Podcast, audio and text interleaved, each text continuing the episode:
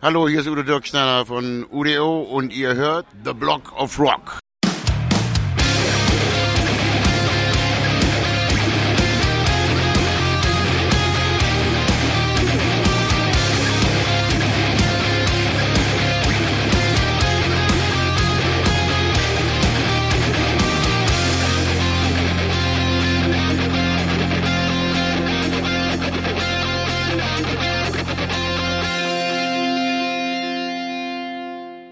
Hallo, willkommen bei The Block of Rock, deinem Hardrock und Heavy Metal Podcast Musikmagazin.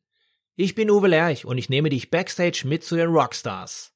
Natürlich quatschen wir über die Musik, die uns alle verbindet, über neue Platten, über Livepläne und was früher so war. Aber wir sprechen auch über die Menschen dahinter. Was hat sie inspiriert und motiviert und welche Rockstar-Tipps haben sie für dich da draußen? In den Show Notes, das ist die Beschreibung zu dieser Episode, über die du das hier gerade hörst, findest du einen zentralen Link für alle weiteren Informationen, der dich aber auch in meine offizielle Facebook-Gruppe führt. Ich würde mich freuen, wenn wir uns hier kennenlernen. Bist du nun am Start? Na dann komm doch mit. Hallo Leute, für die kommenden beiden Episoden kann ich euch hier einen richtigen Kracher ankündigen. Die Metal-Legende Udo Dirkschneider und seine Band UDO haben mit dem Musikkorps der Bundeswehr mit We Are One ein gemeinsames Album aufgenommen. 2015 stand man schon in Wacken zusammen auf der Bühne. Jetzt folgt ein textlich sehr konzeptionelles Album über globale Herausforderungen und Probleme in der Welt, welche durch die derzeitige Corona-Krise noch einmal zusätzlich zum Nachdenken anregt. Wer hier jedoch einen Streicherabklatsch alter Teutonenhymnen erwartet, liegt hier völlig falsch. Denn die Songs wurden komplett neu und gemeinsam entwickelt und decken eine unglaubliche Bandbreite an Stilen ab. Mit am Songwriting beteiligt waren auch die beiden ehemaligen Except-Mitstreiter Stefan Kaufmann und Peter Baltes. Das ganze Album ist so interessant, dass ich mich entschlossen habe, hieraus gleich zwei Episoden zu machen, damit ich auch genug Zeit habe, euch meine Favoriten des Albums vorzustellen. Zum Presselounge in Köln sprach ich mit Udo himself sowie Oberstleutnant Christoph Scheibling, dem Dirigenten des in Siegburg ansässigen Musikkorps der Bundeswehr. Wir trafen uns im Brauhaus am Deutzer Bahnhof und genossen eine Runde Kölsch auf der Sonnenterrasse. Die Zeit der beiden war gut durchgetaktet, also stieg ich gleich ein. Wie habt ihr denn überhaupt die letzten Monate den Lockdown überstanden? Ach Gott, also äh, ich persönlich habe viel Arbeit gehabt. Äh, arbeite gerade am neuen UDO-Album, also mir wurde nicht langweilig. Und äh, ja, und ansonsten haben wir so auch noch die We Are One Album mit dem Orchester zusammen fiel dann auch noch äh, da rein. Also sagen wir mal so, von meiner Seite aus wurde es nicht langweilig. Ich weiß nicht wie bei dir, Christoph, aber ich nehme auch, äh, hast sonst mehr zu tun. Langeweile ist bei mir im Fremdwörterlexikon ganz, ganz oben, ne, genau. Da wir hatten, wir waren mitten auf einer Konzertreise und die wurde dann durch den Lockdown ganz jäh unterbrochen und seitdem hatten wir viel Zeit, um das Album zu finalisieren. Die ganze Arbeit an den zusätzlichen Formaten zu gestalten. Es gibt dann auch ein Artbook dazu mit einer Special Blu-ray und so. Da sind viele Sachen angefallen und äh, da war es ganz gut, dass wir mal ungewohnt mehr Zeit dafür hatten. Ihr habt ja bei eurem Album eine sehr spezielle Message, die sich quasi auf dem, was ich jetzt bereits gesehen habe, überall wiederfindet. Wie wollt ihr das denn heute zum Start des Interviewmarathons mir nochmal zusammenfassen? Ja, We Are One, äh, würde ich mal sagen, ist auf jeden Fall, ähm, wir soll, dass wir zusammenstehen. Ähm, wir haben nur eine Welt und die sollten wir auch versuchen, nicht unbedingt mit ähm, äh, Waldbränden im, im Amazonas und äh, äh, Rassismus und äh, äh, Rechtsradikalismus und und und äh, versuchen kaputt zu machen, sondern wir haben nur diese eine Welt und Planet, wie ich mal so schön sage, Planet B gibt es noch nicht. Ja, kann ich nur unterstreichen. Ich meine, wir haben natürlich hier ganz zwei verschiedene äh, Formationen. Verschiedener könnten sie nicht sein. Ja. Aber wir haben alle die gleiche Sprache, nämlich die Musik. Und mit der Musik kann man jeden Menschen erreichen und auch jede Message senden. Und aus den Zusammenarbeiten im Jahr 2015 in Wacken oder 2018 in Elspe war uns klar, dass wir auch noch eine Schippe drauflegen können und mit diesem Format, glaube ich, mehr als Musik senden. Und deswegen kamen wir auf diese Idee mit dem Konzeptalbum.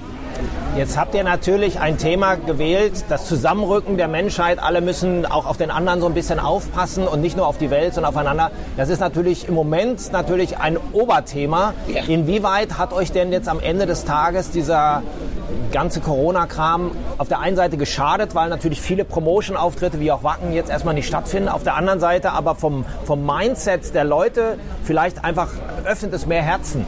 Ich glaube ja, die Leute haben sich kann man sagen, eigentlich, äh, soweit wir jetzt äh, Interviews gegeben haben, und das ist eine ganze Menge, äh, sich schon sehr intensiv mit den Texten beschäftigt, auf jeden Fall.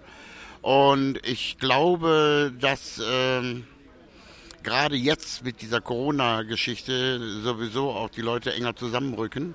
Ich hoffe, es bleibt viel davon über. Aber die Welt dreht sich ja immer wieder schnell zurück in dieses alten, alten Trott. Aber ich hoffe, dass ein paar Sachen überbleiben. Und es ist einfach wieder mehr Kommunikation, mehr Hilfe untereinander.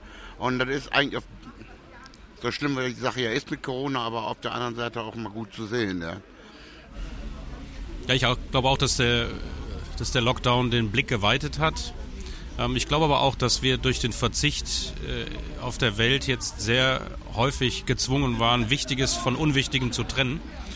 Und das lenkt auch wieder den Blick auf mehr Wichtiges.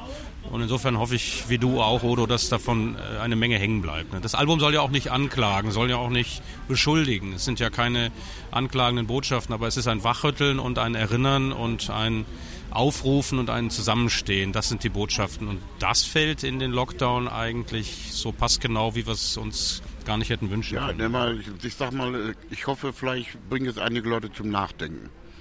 Wenn, wenn dem so ist, haben wir schon viel erreicht. Wann sind die Texte entstanden? Die sind ja sicherlich in erster Linie vor Corona entstanden. Ja. die sind äh, da vorher entstanden, ja. Also wie gesagt, und da geht es eigentlich querbeet mit allen Themen, die dem äh, eigentlich gibt dass da natürlich jetzt einige äh, aktuell wurden, wie Rassismus zum Beispiel, ist ganz aktuell. Äh, ne, wir haben auch äh, hier äh, Rebel Yell, nee, nicht Rebel Yell, Rebel Town, äh, ist, äh, geht, da geht es um, um die Demonstration in Leipzig, um die Wiedervereinigung. Ähm, so ein bisschen mit Oberbegriff, äh, gibt auch friedliche, man kann auch eine friedliche Revolution machen. Es geht um, dass wir überwacht werden äh, vielleicht irgendwann mal nicht mehr unsere Meinung frei äußern können. Sind wir auch nicht arg weit von entfernt. Es geht um äh, äh, äh, äh Friday, Friday, Friday for Future. Äh, es geht um, um, um Klima, es geht um ähm, ja, frag mich nicht, alles eigentlich, ja. äh, Minderheiten, äh, äh, da geht es wieder um Rassismus ist eigentlich alles vertreten, was man so an, an, Problemen auf dieser Welt hat, ja. Den Finger in die Wunde halten im Grunde genommen. Ja, so ungefähr. Genau.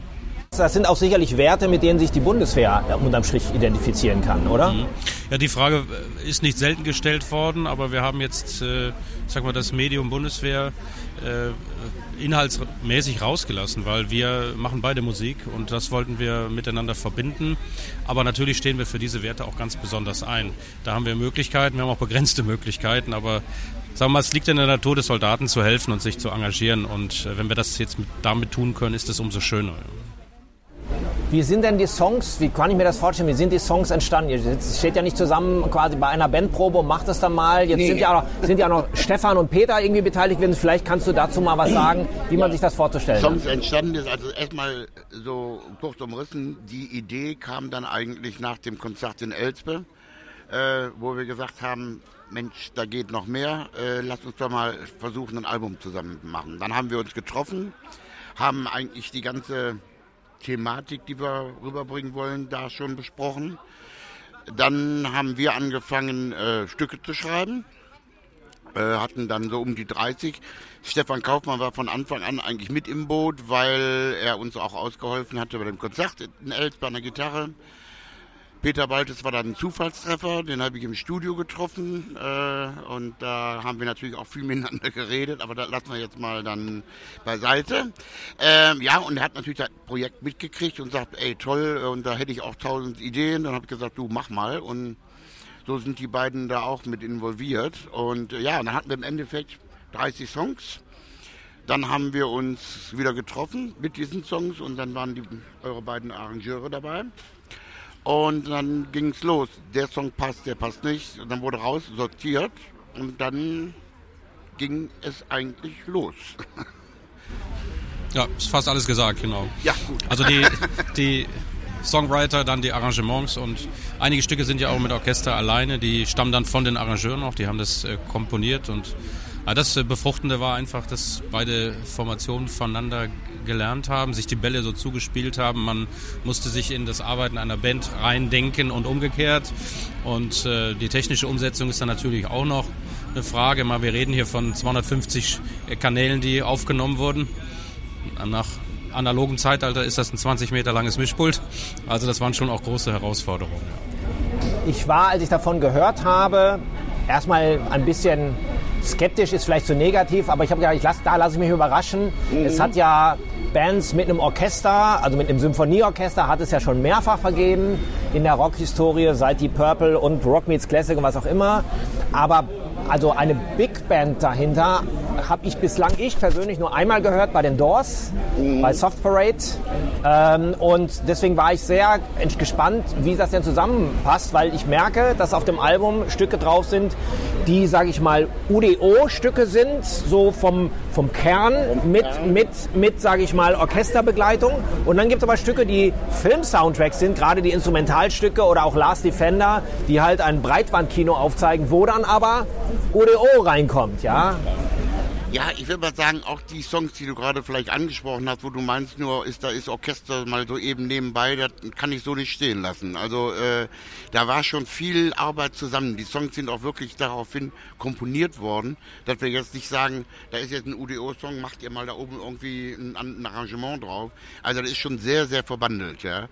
Und ich weiß auch, du hast auch, wie du schon sagst, dass viele Leute gesagt haben, ach du Schande, schon wieder ein Album, eine Rockband mit Klassik und boah, hat es alles schon gegeben. Und ich glaube und stelle gerade fest, dass die Leute doch sehr überrascht sind, was dabei rausgekommen ist. Ja? Und ich behaupte mal ganz einfach, also ich persönlich habe sowas auch noch nicht gehört. Und bis jetzt ist sowas einmalig, ja. Ja, du stellst ja immer fest, dass man als Militärorchester in der Schublade steckt. Da wollen wir aber nicht rein. Und die Möglichkeiten, die wir haben, sind gewaltig. Ja.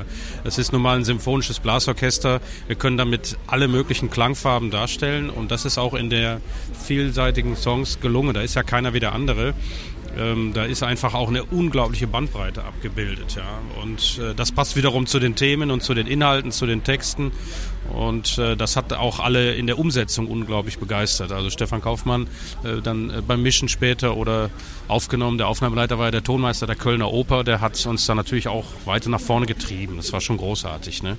Klar, wir können auch Big Band, wie zum Beispiel bei äh, Here We Go Again mit diesem genau, äh, ja. Rap oder dem Funky-Style, ne? aber Kernstück ist eben äh, ein symphonisches Blasorchester mit allen Klangfarben und das ist auch für die Band immer wieder ein Erlebnis gewesen. Für uns, für uns als ähm, Band, Heavy Metal, Hard Rock, wie man das auch immer nennen will, ähm, wenn wir jetzt ein normales UDO-Album machen, dann haben wir natürlich, sagen wir mal, nicht so viel Freiheiten, weil man erwartet eine ganz gewisse Sache von uns, wo wir dann so ein bisschen mal ausbrechen können nach hier und nach da. Aber hier hat es uns hat uns so eine Freiheit gegeben. Wir mussten gar nicht jetzt sagen, oh, das können wir nicht machen oder so. Wir haben einfach, konnten sagen, okay und los, ja. Und das war eigentlich auch eine ganz, ganz tolle Erfahrung bei dem Album. Speziell auch als Band. Was ich bei dir toll finde, Udo, du bist jemand, der über die letzten 40 Jahre sehr häufig neue Wege gegangen ist, der, wo andere erstmal gesagt haben, hm, ihr wart mit Accept, habt ihr das die ersten quasi das Thema Russland so angeschrieben. Dann warst du als mit UDO als erster, der drüben war, mehrfach mit dem Zug bereist, was auch sicherlich viele Leute gewundert hat. Du warst sehr früh auch in Südamerika, als ja. die meisten noch gepennt haben und gar nicht wussten, wo das ist irgendwie, beziehungsweise in anderen Ländern dieser Welt. Ja, ja. du bist tatsächlich jemand, der nicht nur ein, ein Pionier in Sachen Musik ist, sondern auch ein Pionier in Sachen von Ideen. Siehst ja, du das auch selber so? Ja, ich sag mal so, natürlich durch die ganzen Geschichten, dass man eben halt, wie gesagt, früh in Russland war, früh in Südamerika. Ich habe äh, mehr oder minder drei Jahre in Amerika gelebt mit Accept. Da kommen natürlich viele Eindrücke, die man natürlich sagen wir, dann musikalisch auch wiedergeben kann, speziell auch textlich. Also wir waren weder mit Accept noch mit UDO eigentlich immer so, äh, immer so sehr sozialkritische Texte. Ähm, wir haben nie so Drachen und Hexen haben bei uns nicht stattgefunden, äh, können andere machen. Ich fand es immer wichtig, irgendwie auch gerade äh, aktuelle Sachen einfach zu verarbeiten in Texten. Und da war das jetzt auch bei, nicht so schwierig mit diesem Album, ja. Da, nur wir sind diesmal etwas mehr äh, tiefer, tie, mehr in die Tiefe gegangen. Ja? So. Und äh, deshalb, also klar, wenn man so, ich sehe mich auch mal so als Weltbürger. Ja? Äh, Deutschland ist zwar meine Heimat, aber ich kann auch genauso gut, weil ich ja teilweise auch in St. Petersburg leben oder ich wohne, ich wohne auch in Ibiza.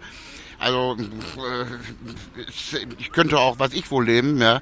Äh, das ist, wenn man so viel unterwegs ist, so viel Sachen sieht, äh, da bleiben doch Eindrücke, die dann auch, sag ich mal, der der normale Mensch, der morgens früh um 8 Uhr aus dem Haus geht und kommt nachmittags um 4 Uhr wieder, nicht unbedingt gerade mitkriegt. Ja? Und das ist schon ist eine tolle Erfahrung. Dieses war der erste Streich, der zweite folgt zugleich, in der nächsten Woche. Hier erfahrt ihr noch, wie Udo Dirkschneider zu seinem berühmten Camouflage-Look gekommen ist, wie der Alltag eines Militärmusikers aussieht, wenn man nicht mit Metal-Legenden auf der Bühne steht und wann das Projekt live umgesetzt wird. Und warum ich nicht bei der Bundeswehr war. Wenn dir diese Episode gefallen hat, folge mir doch gerne beim Podcast-Dealer deines Vertrauens, damit du auch die nächste Folge nicht verpasst.